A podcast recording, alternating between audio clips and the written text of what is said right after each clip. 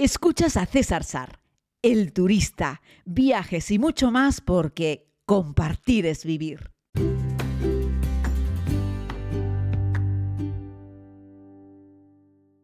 Saludos querida comunidad, les hablo desde Nueva York, recién aterrizado eh, hace pocos minutos en el aeropuerto John Fitzgerald Kennedy.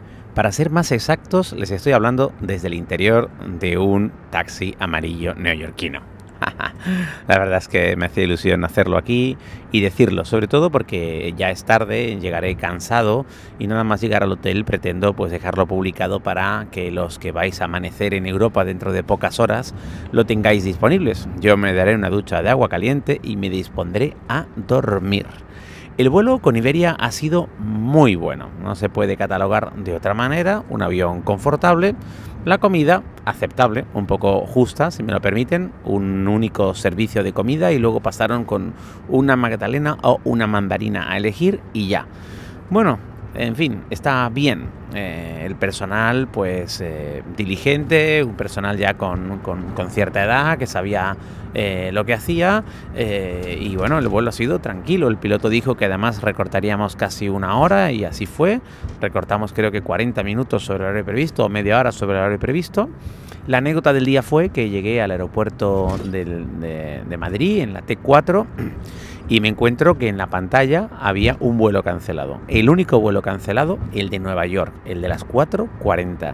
Y claro, podrán ustedes imaginar que el corazón se me aceleró, se me puso a mil y pensé, wow, con lo que he ido planificando este viaje a Nueva York y las ganas que tenía después de no haber podido viajar el 1 de noviembre del año pasado y resulta que llego y el único vuelo cancelado en el día de hoy en todo el aeropuerto en, toda la, en todo este T4 fue el, de Nueva York, ¿no?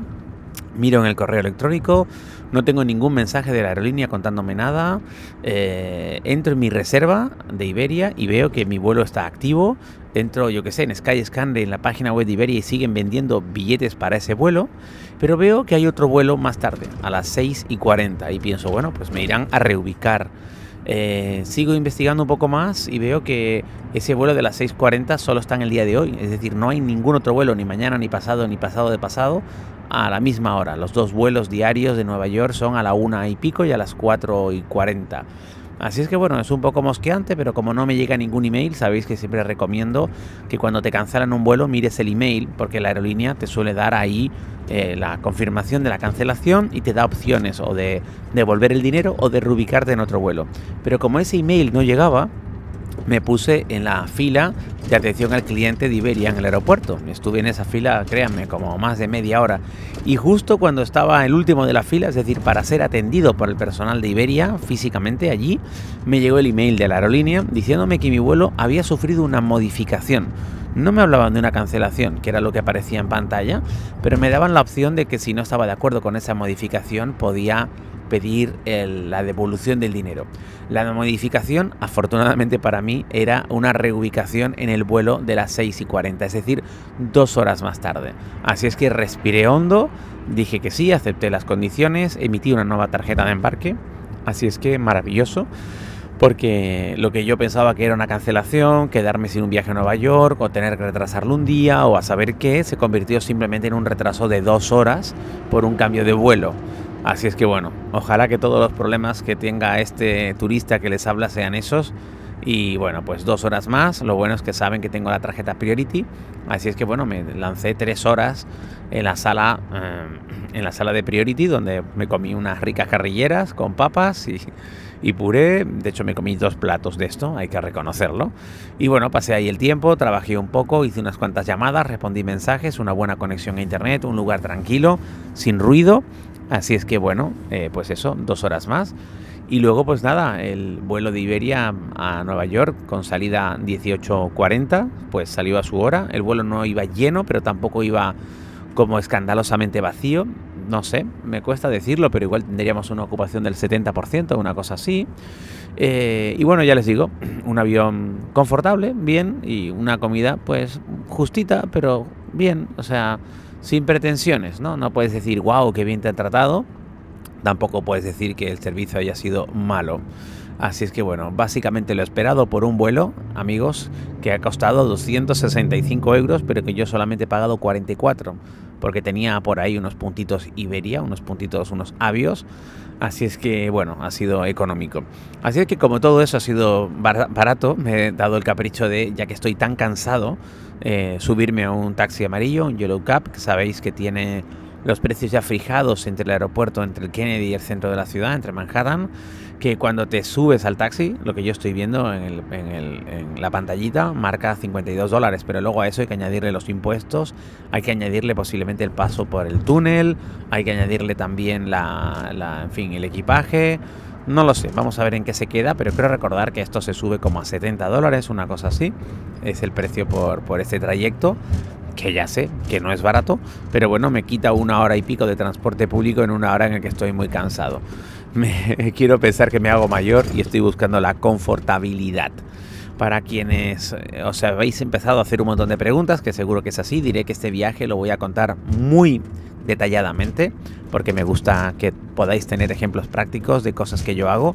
Pretendo visitar los principales monumentos de la, de la ciudad. De hecho, mañana voy a visitar un, uno de los Hyde, la atracción nueva, la, la, nueva atracción más deseada de la ciudad, el Summit Vanderbilt, que además lo tengo cerca del hotel en el que me alojo que es esa, esa, ese rascacielos, en la planta creo que es 77, creo, ¿eh? ya les contaré mañana. Hay como unas, unas pasarelas de cristal y entonces da la sensación de que estás flotando y que lo que tienes debajo es la calle a una altura enorme. Y bueno, lo estrenaron hace no muchos meses y se ha convertido en la nueva superatracción en una ciudad que está despertando poco a poco el turismo, pero que eh, todavía no está ni muchísimo menos en pleno apogeo, ¿no?